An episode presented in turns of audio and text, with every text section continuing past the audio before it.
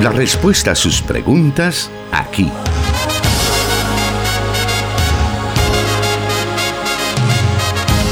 En Solución Bíblica. Comenzamos. Estamos agradecidos con nuestro Dios porque nos da una oportunidad más de poder estar llegando a usted con el programa Solución Bíblica, programa que se transmite a través de las emisoras de Corporación Cristiana de Radio y Televisión, 100.5 FM Restauración para todo El Salvador, 1450 AM Restauración San Miguel, 540 AM La Estación de la Palabra. Y también a nosotros se unen nuestros hermanos del 89.1 FM en Guatemala y por supuesto desde donde se transmite esta señal Plenitud Radio 98.1 FM para Santa Ana, Sonsonate y próximamente a Huachapán, que por cierto estamos en celebrando 28 años de estar al aire a través del 98.1 y por lo cual pues estamos muy agradecidos y ya listos para comenzar este programa Solución Bíblica con el pastor Jonathan Medrano que ya está con nosotros. Bienvenido, pastor. Muchas gracias, hermano Miguel. Un saludo para todos nuestros oyentes que fielmente esperan la transmisión de Solución Bíblica. Donde quiera que usted se encuentre a esta hora de la tarde, es un gran privilegio el que Dios nos concede poder acompañarle y llegar con las respuestas bíblicas a las preguntas que nos formulan nuestros oyentes a través de los diferentes medios. Claro, son varios los medios que están disponibles para que usted nos envíe sus preguntas y así poder tomar nota de ellas y que cada una pueda ser respondida en este programa y así juntos aprender de la palabra de Dios. Así que vamos a ello entonces y es momento de escuchar la primera pregunta que hay para esta tarde y esta dice así. ¿Qué significado tiene el pecado de Onán? Bueno, en primer lugar, eh, donde se nos menciona el relato acerca del pecado de Onán es en el libro de Génesis, capítulo 38, eh, versículos del 1 al 10. Antes de responder a esta pregunta, es importante señalar que el libro de Génesis tiene como objetivo eh, expresar o describir los orígenes dentro de los orígenes de la creación, los orígenes del matrimonio, los orígenes de la familia, también los orígenes del pueblo de Israel. Pero es bastante interesante que en los capítulos casi finales de este libro de Génesis, dentro del segmento o del bloque de historia que trata la manera de describir o relatar la vida de José, se inserta el capítulo 38 eh, donde se nos explica o se nos relata lo que fue eh, algunos de los incidentes dentro de la vida de Judá, que fue uno de los hijos de Jacob. Esto es interesante porque si usted lee la historia de José, se dará cuenta que al llegar al capítulo 38 pareciera ser que hay una como especie de ruptura en la línea del relato que el escritor está relatando.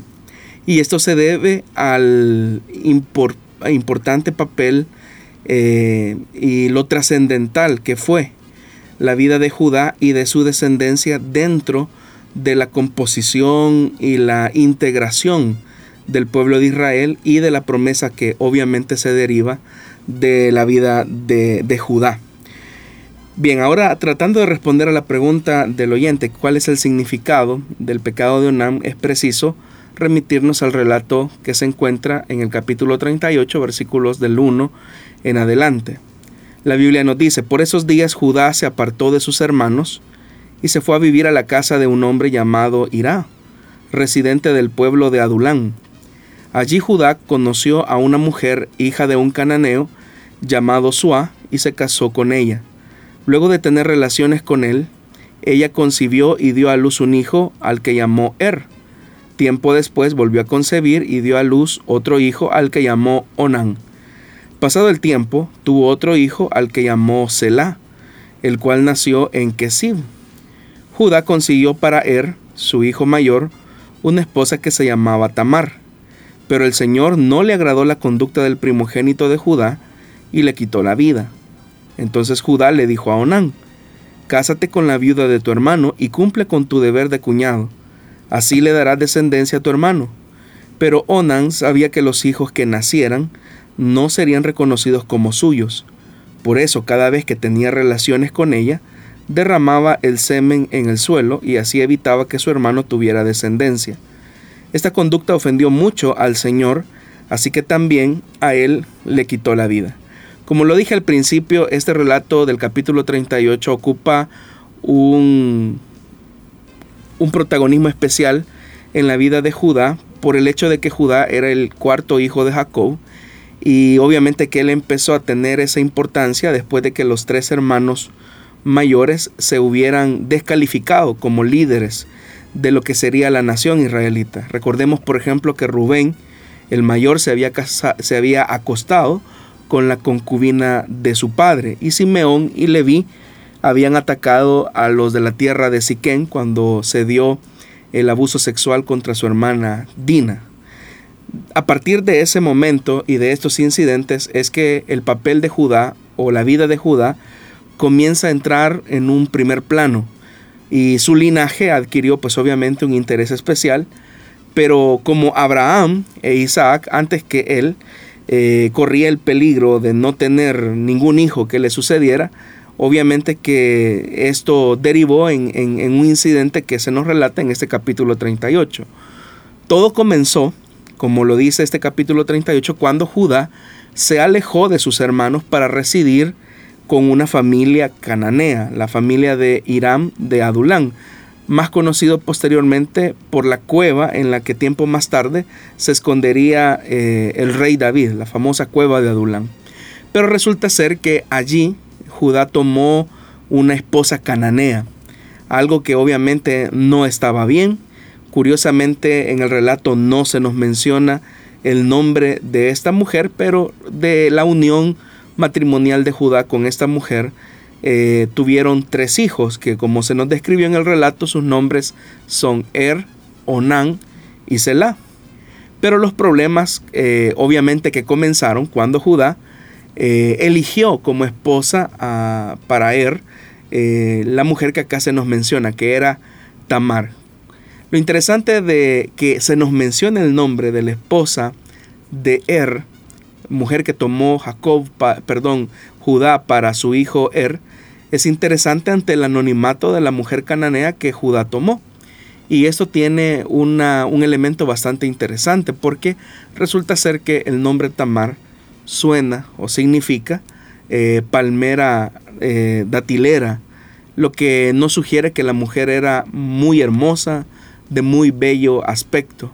Significa que el único criterio que Judá tomó para conseguirle una esposa a su hijo Er simplemente fue el tema de la belleza y no el de los principios eh, del pacto que, por ejemplo, él era consciente eh, por los antecedentes que habían vivido sus antepasados, específicamente su padre y, su abuelo.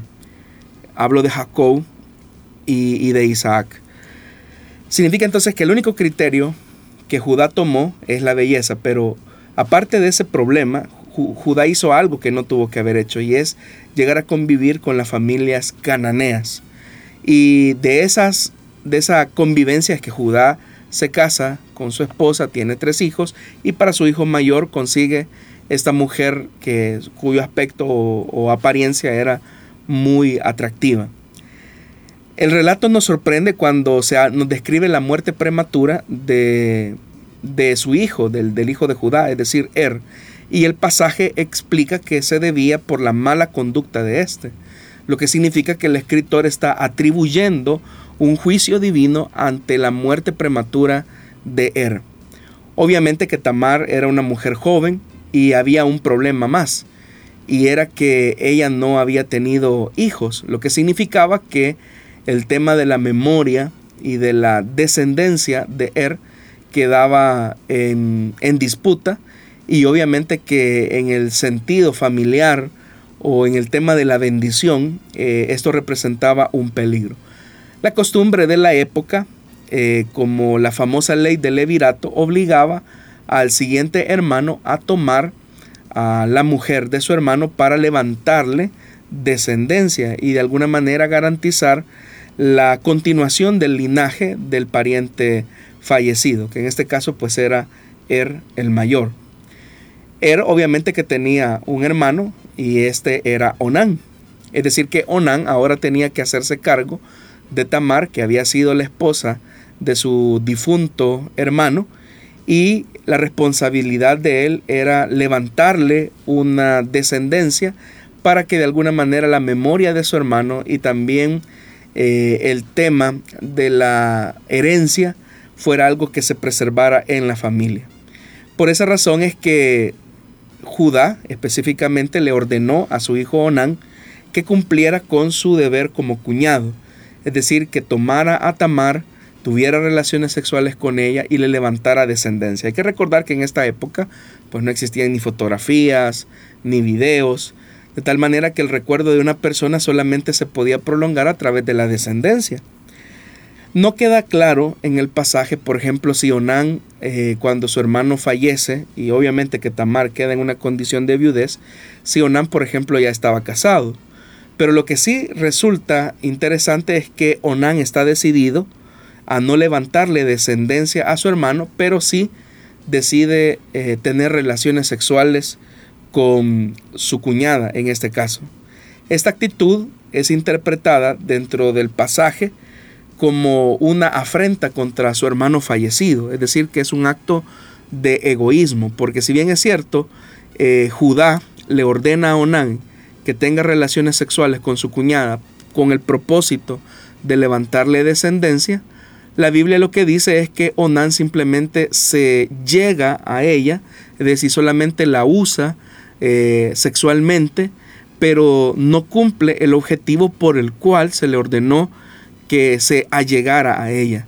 Esto se interpreta en la Biblia como un acto muy egoísta, en donde simplemente eh, Onán está utilizando a su cuñada y también de manera egoísta no está eh, cumpliendo su tarea como cuñado eh, para levantarle descendencia a su hermano. Y esto provocó la ira del Señor porque dice la escritura que el Señor decidió quitarle la vida.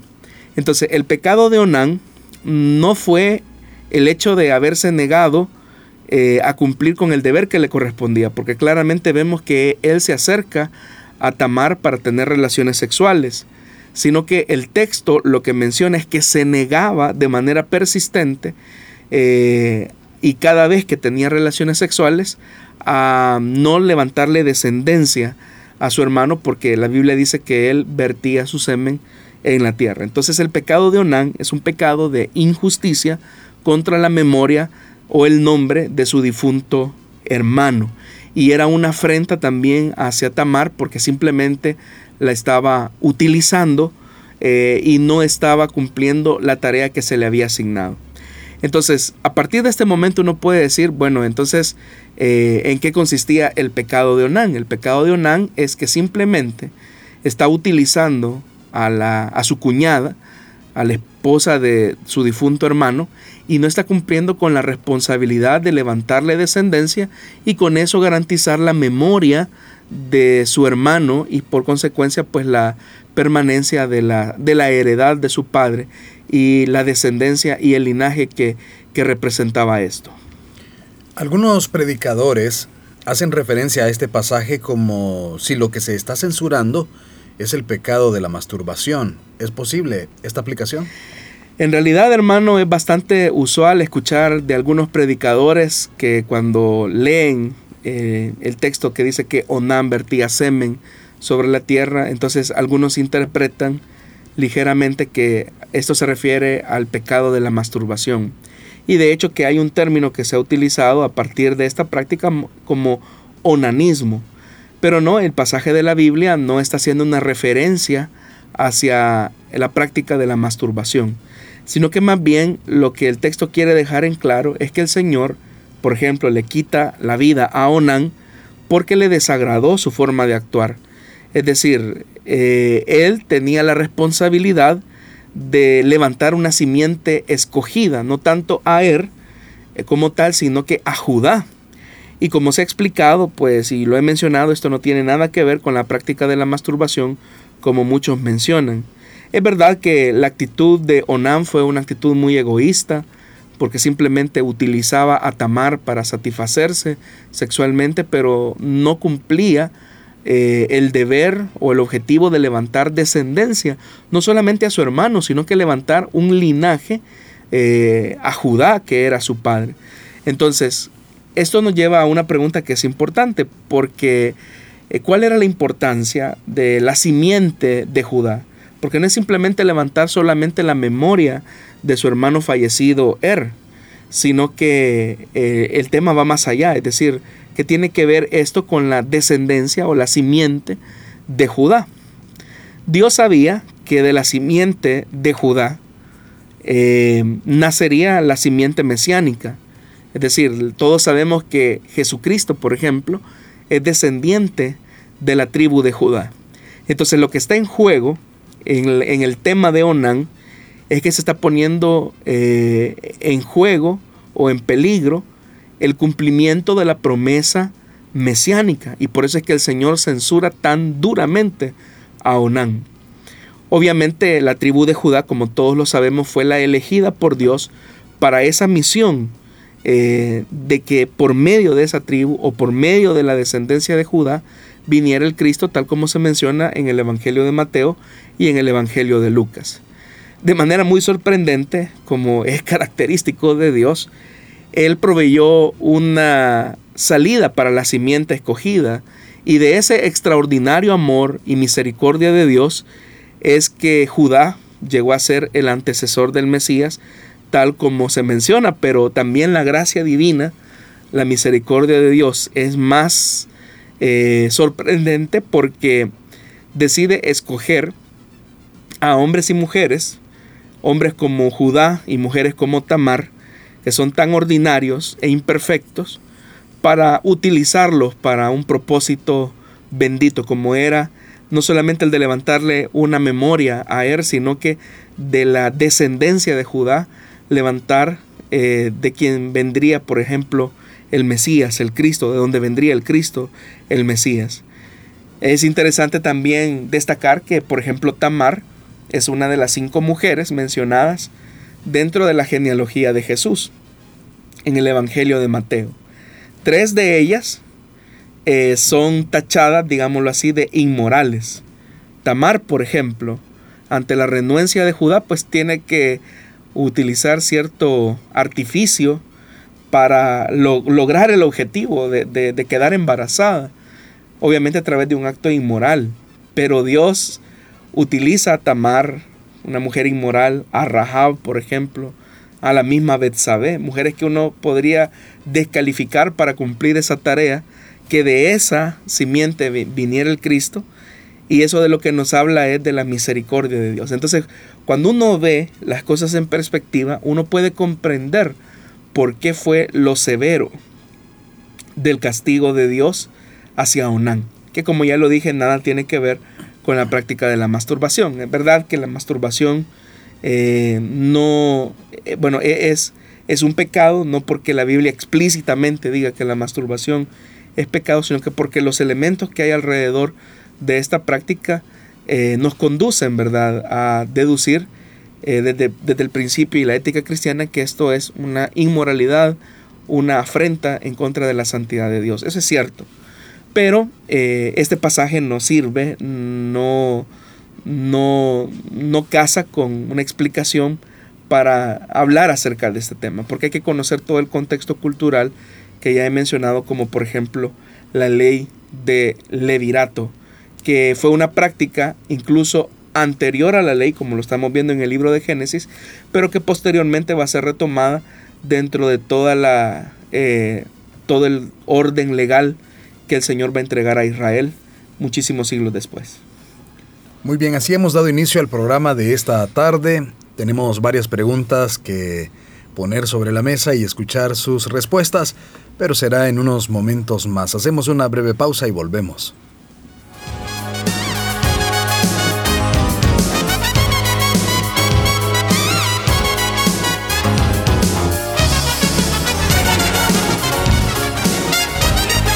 Escríbenos tus preguntas al número de WhatsApp de Plenitud Radio 503 7848 5605 y número de WhatsApp de restauración 503 78 56 94 96.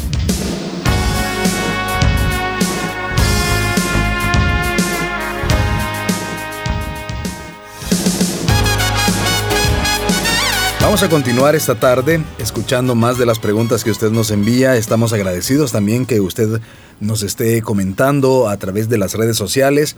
Estamos transmitiendo a través de Facebook Live en las páginas de Solución Bíblica, Plenitud Radio y Misión Cristiana Elim Santa Ana. Ahí puede vernos, escucharnos y compartir también esta transmisión para que más personas conozcan de la palabra de Dios a través de las preguntas que se van respondiendo a cada momento. Vamos con la siguiente pregunta que nos dice así. ¿En qué fecha nació probablemente Jesús? Bueno, estas preguntas normalmente suelen aparecer ahí por el mes de diciembre, ¿verdad? Eh, pero bueno, el calendario que nosotros usamos en la mayor, la mayor parte del mundo occidental eh, fue tomado como un cambio de era a partir de la fecha de nacimiento de Jesús de Nazaret, o del Señor. Pero no es correcto o no es tan certero si nos atenemos a los registros históricos, porque ni Jesús nació en el año 1 como nosotros creemos, ni tampoco fue un 25 de diciembre. Las fuentes principales que nosotros tenemos para más o menos aproximarnos al año en que Jesús nació, pues son los evangelios. El detalle es que los evangelios presentan dos hechos históricos que son un poco incompatibles el uno del otro. Por un lado, el Evangelio de Mateo y Lucas fechan el nacimiento del Señor en los días de Herodes el Grande. Y hay que mencionar que eh, este fue un rey vasallo, como todos lo sabemos, entre los años 37 y antes de Cristo y el año 4 después de Cristo. Fechas que sí sabemos con exactitud porque hay registros eh, que se han encontrado, eh, registros romanos, que obviamente nos mencionan acerca del periodo de gobierno del rey Herodes. Sabemos que sobre la base de estos, sobre la base de estos datos, entonces Herodes el Grande básicamente reinó todavía uno o dos años de la vida de Jesús y que por lo tanto entonces un espacio probable podría ser entre el año 5 o 6 antes de Cristo. Pero ese es el primer elemento histórico que, como menciono, eh, nos lleva a más o menos ubicar un año en el que el Señor pudo haber nacido. Pero el otro elemento histórico que resulta también interesante es que, por ejemplo, el Evangelio de Lucas señala que el año del nacimiento fue durante el, em, cuando el emperador Augusto ordenó realizar un censo de la población, del cual pues sabemos que se encargó el gobernador de Siria. Eh, Flavio Josefo, que es el historiador judío, sitúa ese censo 37 eh, años después de la batalla que enfrentó, por ejemplo, Octavio, que después llegaría a ser Augusto contra Marco Antonio y Cleopatra. Es decir, esto es más o menos eh, entre el año 6 o 7 después de Cristo. Hay que recordar que aunque Judea, por ejemplo, fuera un reino vasallo, seguía siendo gobernado por una dinastía un tanto autónoma y los súbditos obviamente que pagaban tributos a su rey y no al emperador eh, romano.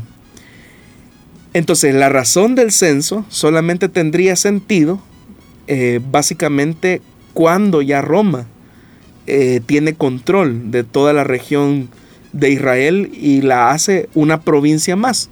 Y una característica del imperio romano es que de cada territorio que hacía una provincia, estos estaban obligados a tributar a la corona imperial. Entonces, por estos dos elementos o estos anclajes cronológicos que se dan para eh, conocer el nacimiento de Jesús, como se relatan en, los evangelios, encontramos más o menos un espacio de tiempo de 10 años. Si nos atenemos por un lado al registro de Flavio Josefo y nos atenemos al registro que se mencionan en los evangelios, lo más probable para tomar como referencia el año en el que probablemente el Señor Jesús nació, más o menos podría ser entre el año 6 antes de Cristo. Es lo que más probablemente podría ser. Entonces significaría que tenemos un desfase en nuestro calendario, si esto fuera así, de 6 años, de 6 a 10 años. Muy bien, también referente a esta pregunta, si existe mucha dificultad para determinar el año del nacimiento de Jesús, ¿por qué entonces la tradición especifica el día 25 de diciembre como fecha de su nacimiento? Lo que ocurre, hermano, es que el 25 de diciembre ah, ya era una fecha convencional cuando Dionisio, el exiguo, elaboró su datación. La elección de ese día se debía a que era una fiesta dedicada al sol Invictus, es decir, un dios oriental que había sido elevado al culto oficial imperial por parte del emperador Aureliano a finales del siglo II. Cuando Constantino llega al poder, y especialmente eh, durante ese periodo, quien más impulsa las políticas amigables hacia, hacia lo que después se va a llegar a convertir la cristiandad, fue el que básicamente manifestó su agrado, su venia por las, los registros o la memoria cristiana. Y es ahí donde especialmente Teodosio, quien hizo del cristianismo eh, o, hizo de la fe cristiana una religión oficial, eh, en sus esfuerzos por tratar la manera de hacer accesible el cristianismo a todas las partes del imperio, comenzó a hacer una como una sustitución de algunas fiestas paganas para darle ciertos, ciertas connotaciones cristianas. De tal forma que, por ejemplo, la festividad que se dedicaba al Sol Invictus, eh, que era una fiesta donde se reconocía, por ejemplo, al emperador como la luz que iluminaba el imperio, se decidió eh, traslapar, digamos, esta fiesta eh, en memoria del nacimiento del Señor Jesús. De tal manera que, por ejemplo, lo que se dijo era que la elección del sol invicto servía como una especie de metáfora en el hecho de que Jesús era el nuevo sol que había venido para iluminar el imperio y el mundo. Entonces, con esa motivación es que esta, esta colocación de esta fecha llegó a impregnarse tanto dentro de la mente eh, popular eh, de los habitantes del imperio, ¿verdad? De sustituir la fecha 25 de diciembre dedicada al Sol Invictus para conmemorar el nacimiento de Jesús. Lo que significa es que antes de, esa, de, esa, de ese cambio dentro de la normativa imperial, los cristianos, por ejemplo, no reparaban tanto en el tema del nacimiento del Señor Jesús, sino que más su reflexión era con el tema de la muerte y la resurrección. Y eso tenía una razón de ser porque antes del siglo, antes de que del siglo III, eh, perdón, siglo IV, cuando el cristianismo se institucionalizó, lo que las comunidades cristianas celebraban era una teología del martirio, era una teología de la persecución, era una teología de la muerte. Entonces obviamente que las comunidades cristianas nacieron con la idea de que el Evangelio y Jesús nos hablan de la muerte y de la resurrección. Y si nosotros nos fijamos, una de las prácticas cristianas registradas en las escrituras tiene que ver con el elemento de la cena del Señor, que es una conmemoración que precisamente parte de la reflexión de lo que fue la muerte y obviamente la resurrección de Cristo. Fue hasta que el cristianismo se institucionalizó que el sentido de la muerte, de la persecución, que había sido una de las páginas negras y oscuras del imperio, comenzó de alguna manera a sustituirse por la celebración del nacimiento del Señor, utilizando esta fecha que hasta el día de hoy pues sigue siendo una fecha característica de las festividades de fin de año. Ahora bien, a lo mejor sea una pregunta específica para un programa diferente a este. Eh, pero en el caso de la llamada Semana Santa, se podría decir que sí tiene fundamento histórico el poder celebrar la muerte del Señor, llamándolo de esa manera. Bueno, hay más exactitud, por ejemplo, en la festividad de la, de la semana de la Pascua, ¿verdad? Para hablar acerca de lo que fueron los días de la semana de la Pasión. En eso sí hay mucha exactitud. Pero eh, el llamado de las escrituras a recordar la muerte del Señor, sus padecimientos y su resurrección, es que esto debe de ser una norma, un, algo constante dentro de las celebraciones cristianas. De tal manera que no es algo que solamente se pueda o se deba delimitar a estas fechas, sino que por el contrario, eh, la práctica debe de ser constante. Para que tengamos nosotros una idea, la iglesia primitiva o la iglesia del siglo I celebraba la cena del Señor todos los domingos. Cada vez que ellos se reunían, celebraban la, cena, del Señor, después de lo que se conoce como las cenas ágape, que no era otra cosa más que la coinonía que los cristianos tenían para expresar el amor fraternal los unos por los otros. Y luego de eso es que venía la cena del Señor, como una práctica eh, con, constante, ¿verdad? Entonces los cristianos tenían como, como norma esta celebración todos los domingos, todos los domingos. E, eso nos habla de la frecuencia que debería de existir cada vez que nosotros nos reunimos en el día del Señor. Yo no estoy diciendo que todos los domingos se deba de hacer. Lo que estoy diciendo es que no solamente limitemos la celebración de la cena del Señor eh, o lo que algunos también llaman la Eucaristía, que no es otra cosa más que acción de gracias eh, solamente a esas fechas, sino que debe de ir más allá eh, de, una fecha, porque lamentablemente y especialmente en las culturas, en nuestra cultura occidental, esa fecha simplemente se reviste más que todo de tradición y a veces la, la tradición suele nublar el sentido y el espíritu por el cual se hacen eh, las cosas o lo que le dieron vida a estas prácticas conmemorativas. Muy bien, vamos a hacer una pausa en estos momentos y volvemos con más de Solución Bíblica.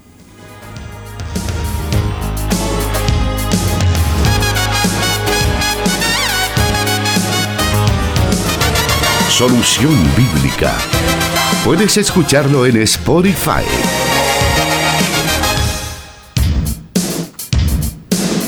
Muy bien, vamos a seguir adelante con el programa, pero antes vamos a dar a conocer algunos de los comentarios que hemos recibido a través de las redes sociales, específicamente en la transmisión que tenemos en Facebook Live.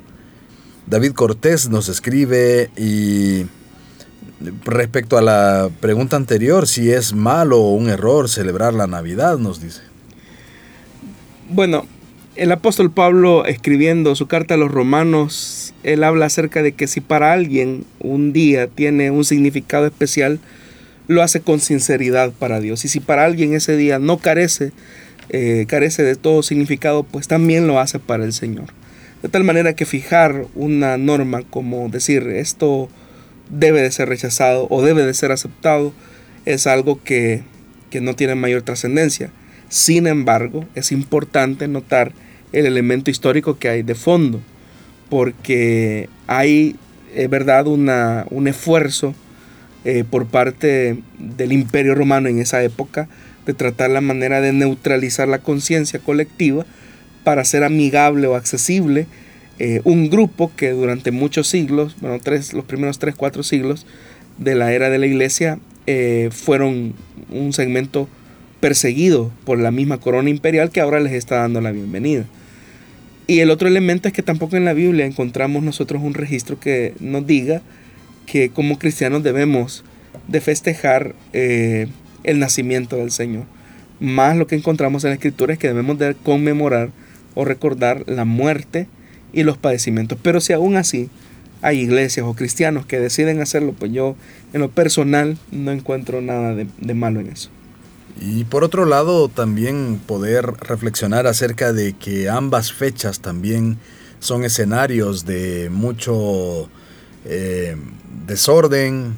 Es en las fechas de Navidad, de Semana Santa, entre comillas, todos esos nombres, es cuando surgen más accidentes de tránsito, personas borrachas y todo eso. A eso es a lo que yo me refería, hermano Miguel, hace un momento, cuando le decía que muchas veces perdemos de perspectiva la razón de por qué se hacen ese tipo de, de conmemoraciones. Por ejemplo, en el caso eh, de la Semana Mayor que se conoce, que dentro del sistema católico romano es un tiempo de reflexión eh, y aún yo sé de iglesias evangélicas que conmemoran la Cena del Señor en esos días, lo cual no tiene nada de malo. Pero el punto es que en el, colectivo, o sea, la gente lo que piensa es en, divertirse. Y no estoy hablando de inconversos, estoy hablando de, de, creyentes, ¿verdad? Eh, y, pierden el sentido, ¿verdad? De, las cosas. Lo mismo ocurre, por ejemplo, con la fecha eh, antes mencionada de la Navidad, que son fechas donde los accidentes, ¿verdad? Los actos delictivos aumentan. Entonces resulta ser que una fecha que se supone sirve para recordar o conmemorar un hecho especial, resulta ser que viene a ser una fecha que las personas dedican para eh, cuestiones infructuosas. Eso obviamente que no le resta el hecho de lo que en algún momento quizás motivó, generó eh, el énfasis de una conmemoración en específico. Muy bien, eso en referencia al comentario que nos hacía nuestro oyente. También en la página de Plenitud Radio tenemos a nuestros hermanos que nos escriben. Nos hacen otro comentario respecto a estas celebraciones. Dice, tengo una pregunta. Cuando era niño me dijeron que en Semana Santa no se puede golpear, correr, bañarse en río, comer tortilla, etc. Y pues son cosas de las que escuchábamos, como por ejemplo comer carne, ¿verdad? Aparte de las tradiciones. Son parte de las tradiciones populares, ¿verdad? Lo que ocurre es que es como una especie de sincretismo con algunas creencias eh, locales mezcladas con, con la tradición popular. Sí, yo recuerdo que incluso decían que en viernes no se podía escupir, ¿verdad? Cosas como esas. Pero como repito, son parte de las tradiciones populares. Y bueno, como dicen por ahí, un amigo pregunta si es pecado o no comer torrejas, eh, los dulces que se producen, el, el, pescado envuelto, que le llaman también en estas fechas. Si su salud se lo permite, buen provecho. ah, bueno. Excelente, esos son los comentarios que tenemos. Gracias por estarse comunicando con nosotros y vamos a continuar con otras de las preguntas que tenemos por acá esta tarde para el programa Solución Bíblica y esta nos dice así. ¿Qué significa la expresión escritos de segunda generación? Bueno, la expresión escritos de segunda generación es un término que los especialistas eh, utilizan para clasificar algunos escritos del Nuevo Testamento específicamente que se produjeron después de la destrucción del Templo de Jerusalén en el año 70. Eh, los escritos de segunda generación tienen como, tienen como característica, digamos, eh, enfrentar o enfrentan una realidad distinta a lo que fue el cristianismo en sus primeros años. Entonces cuando usted escucha la expresión escritos de segunda generación, se refiere a todos esos escritos que se atribuyen a personajes como Pablo, eh, que se atribuyen incluso a algunos eh, que tienen algún contenido, digamos, más de organización dentro de la vida de la iglesia, los escritos o las cartas pastorales, por ejemplo, se conocen como escritos de segunda generación, escritos como eh, las cartas de Pedro, el libro de Apocalipsis, eh, incluso algunos ubican la carta a los hebreos, algunos escritos como hay una discusión, por ejemplo, si Efesios es o no es auténticamente Paulina, eh, Colosenses, la segunda carta de Tesalonicenses, es un escrito que algunos ubican como escritos de segunda generación, porque significa que la iglesia está viviendo eh, frente a una realidad distinta a la que vivieron los cristianos antes de la destrucción del templo. Pero como repito, es un término que los especialistas utilizan para clasificar los escritos del Nuevo Testamento. Y no es que sea uniforme, ¿verdad? Porque también está la postura tradicional eh, que sostiene eh, otra, otra postura. Muy bien, vamos a una nueva pausa. Tenemos tiempo para algunas preguntas más, así que manténgase en nuestra sintonía.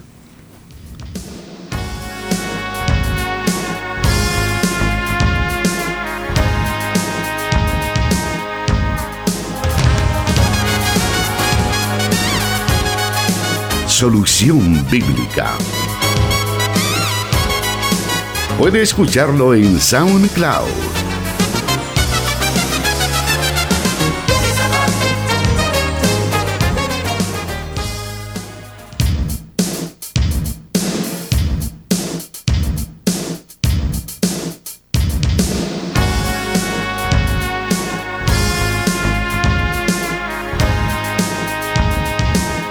Vamos a aprovechar estos minutos que restan para poder finalizar el programa en este día martes. Y vamos a la siguiente pregunta que nos dice así. ¿Deberían los cristianos guardar el sábado para garantizar su salvación? Bueno, debemos de recordar lo que en otras ocasiones también hemos dicho en este programa, por lo que la escritura también nos señala y es que por gracia nosotros somos salvos. Eso es lo que dice el escritor a los Efesios. Por gracia sois salvos. Entonces no hay acción u obra humana que pueda atribuírsele el éxito de nuestra salvación. Lo que significa que toda la salvación en su planificación, en su ejecución y en su gloria le corresponden al autor de ella, que es Dios. De tal manera que cualquier cosa que se pueda decir que el hombre puede hacer eh, para garantizar su salvación es una contradicción a la revelación expresada en las escrituras, porque toda la salvación ha sido realizada por Dios, ha sido preservada por Dios y es para la gloria de Dios y no de los hombres. El sábado o el Shabbat cumplió una, una, misión. Y es que el sábado tenía como finalidad ser una figura del descanso que Dios le daría a su pueblo. Para que nosotros podamos entender esto, en la carta a los hebreos, en el capítulo 4, el Señor menciona cuál es el verdadero reposo o cuál es el verdadero sábado. Todos sabemos que en seis días hizo el Señor la creación, pero en el séptimo descansó el Señor de todas sus obras. Y también el Señor pues dejó establecido en el Antiguo Testamento para el pueblo de Israel la normativa de guardar el día sábado, no para los cristianos. El versículo número 1 del capítulo 4 dice, Cuidémonos por tanto, no sea que aunque la promesa de entrar en su reposo sigue vigente, alguno de ustedes parezca quedarse atrás porque a nosotros, lo mismo que a ellos, se nos ha anunciado la buena noticia. ¿Cuál es la buena noticia? Es el Evangelio. Pero el mensaje que escucharon no les sirvió de nada, porque no se unieron a la fe, a los que habían prestado atención a ese mensaje. En tal reposo, tiene que ver con la buena noticia, en tal reposo entramos los que somos creyentes, conforme Dios ha dicho. Así que en mi enojo hice este juramento, jamás entrarán en mi reposo. Es cierto que su trabajo quedó terminado con la creación del mundo, pues en algún lugar se ha dicho así del séptimo día, y en el séptimo día reposó Dios de todas sus obras. Y en el pasaje citado también dice, jamás entrarán en mi reposo. Sin embargo, todavía falta que algunos entren en ese reposo y los primeros a quienes se les anunció la buena noticia no entraron por causa de su desobediencia. Por eso Dios volvió a fijar un día. ¿Y cuál es el día del reposo que Dios volvió a fijar? Que tiene que ver con la buena noticia. Ahí lo dice en el versículo 7. Por eso Dios volvió a fijar un día, que es hoy, cuando mucho después declaró por medio de David lo que ya se ha mencionado. Si ustedes oyen hoy su voz. ¿Y qué es lo que oímos? O, qué es lo que nos transmite el mensaje que viene de Dios? Es el Evangelio. Es el Evangelio que nos invita a confiar en la obra consumada hecha por Jesús. Entonces, si nosotros oímos el Evangelio, dice el escritor, si ustedes oyen hoy su voz, no endurezcan el corazón. Si Josué les hubiera dado el reposo, Dios no habría hablado posteriormente de otro día. Por consiguiente queda todavía un reposo especial para el pueblo de Dios, porque el que entra en el reposo de Dios descansa también de sus obras, así como Dios descansó de las suyas. Esforcémonos pues por entrar en ese reposo para que nadie caiga al seguir aquel ejemplo de desobediencia. Entonces obviamente que el escritor de los a los hebreos lo que está mencionando es que utilizando la figura del reposo, que era un momento en el que el Señor cesó de sus obras de creación, y así como también el Señor le dijo a Israel que guardara el reposo, es decir, que se abstuviera de toda obra, también de la misma manera, cuando ponemos nuestra fe en Jesús, entramos en el reposo de nuestras obras, en esa afanosa tarea de querer ganarnos la salvación por nuestros propios méritos y que al final nos damos cuenta que todas nuestras obras no tienen el peso ni la consistencia para poder ganarnos un bien tan preciado, tan elevado, al que no podemos tener acceso por nuestros propios méritos. De tal manera que cuando Dios es consciente y es sabedor que nosotros no podemos alcanzar el mérito que se necesita por nuestras propias obras, nos da la bendición que por los méritos de Cristo y por la obra de Cristo en la cruz, ahora nosotros podemos descansar de esa afanosa tarea de querer ganarnos la, ganarnos la salvación por nuestros propios esfuerzos humanos. Y esto es importante porque en eso radica la diferencia del Evangelio y cualquier expresión religiosa, porque el Evangelio nos invita a poner nuestra mirada en la acción salvadora de Jesús, pero las religiones nos incitan continuamente a tratar la manera de hacer esfuerzos humanos para tratar la manera de ganar algo de mérito y así poder ser dignos de estar delante de Dios, cosa que sabemos que es humanamente imposible y eso lo demostró claramente la ley. Entonces, para responder al oyente, como lo dije al principio, eh, todo el esfuerzo de la salvación no es mérito humano, sino que es algo que Dios ha logrado. Segundo, eh, el día de reposo, o entramos en nuestro reposo, guardamos nuestro reposo el día que decidimos entregarle nuestra vida a Jesús y a partir de ese momento descansamos totalmente en la obra creadora de Dios en favor de nosotros por medio de lo que Él conquistó por su muerte. Muy bien, vamos a aprovechar estos eh, cinco minutos que restan para llegar al final del programa Solución Bíblica y escuchando la siguiente pregunta que nos dice así, ¿todas las enfermedades son una obra de Satanás? Bueno, vamos por partes. La enfermedad vino como resultado del pecado humano. Dios no nos diseñó para que viviéramos esclavizados a un mundo, a un entorno y a, una realidad de enfermedad y de muerte. Ese no fue el deseo de Dios. Entonces el pecado vino como una consecuencia de la desobediencia humana. Y en la Biblia nosotros encontramos algunos, eh, alguna evidencia que nos menciona que Satanás eh, puede provocar algún tipo de enfermedad sobre los cuerpos. Eso es verdad. Por ejemplo, cuando el Señor tuvo que liberar a aquella persona que tenía un espíritu que provocaba eh, la sordera y por consiguiente este hombre no podía hablar, el Señor reprendió al espíritu que estaba generando este tipo de afección en su salud o en su cuerpo.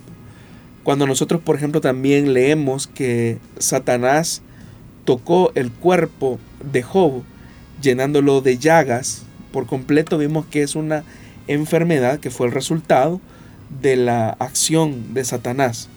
Pero uno no puede generalizar y decir que todas las enfermedades son el resultado de una obra satánica.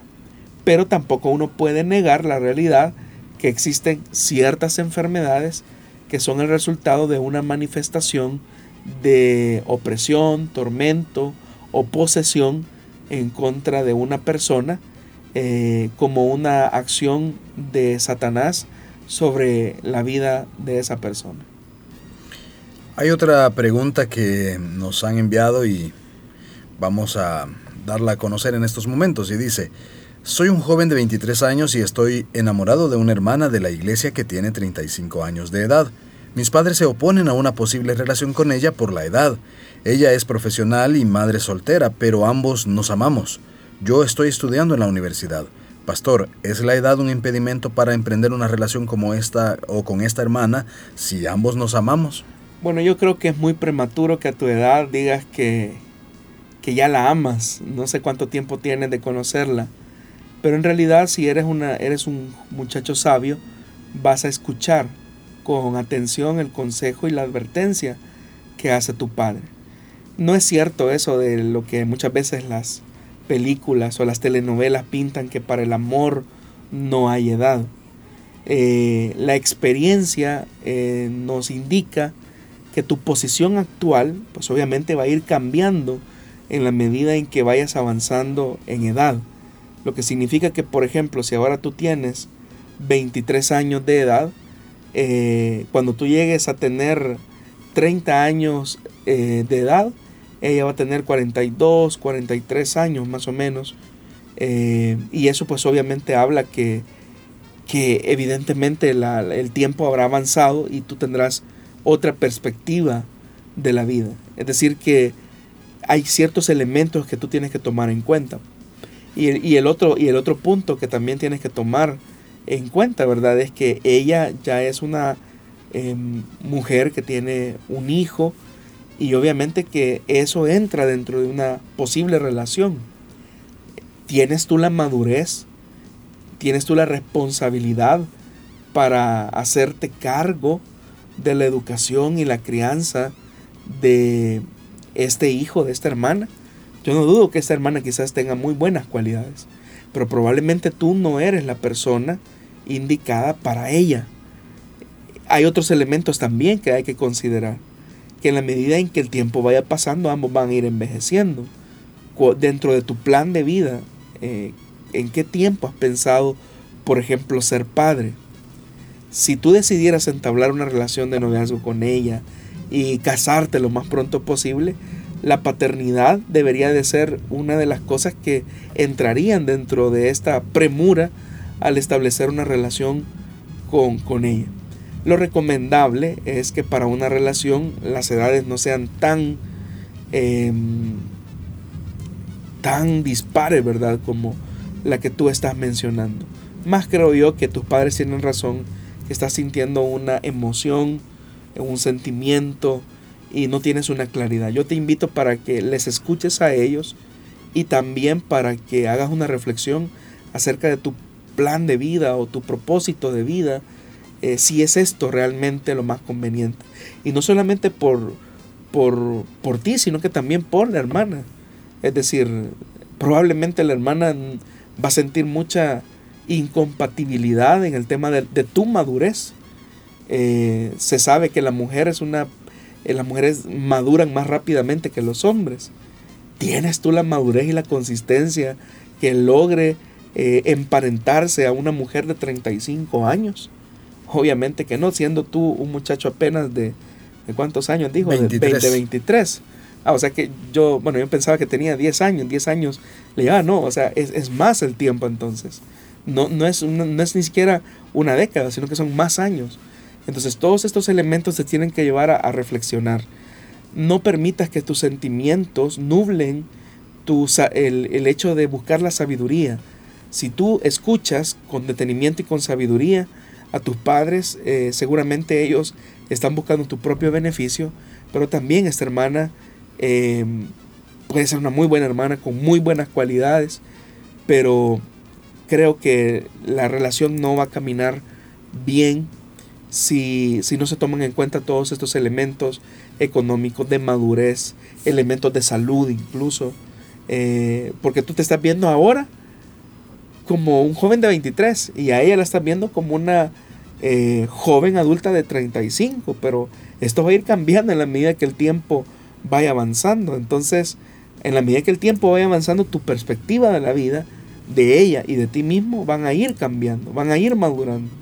La pregunta es si esa perspectiva va a lograr contener esa relación. Así que escucha a tus padres.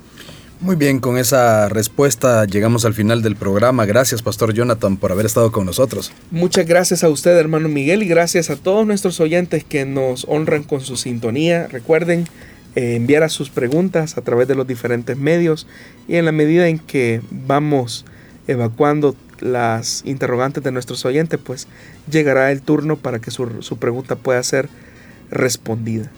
Muchísimas gracias a usted, estimado oyente, por haber estado pendiente. Nos escuchamos, si Dios así lo permite, el próximo viernes. Dios le bendiga.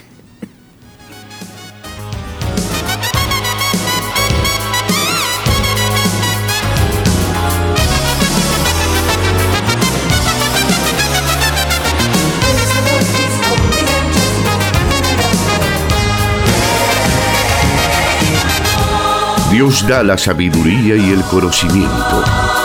Solución bíblica. Hasta el próximo programa.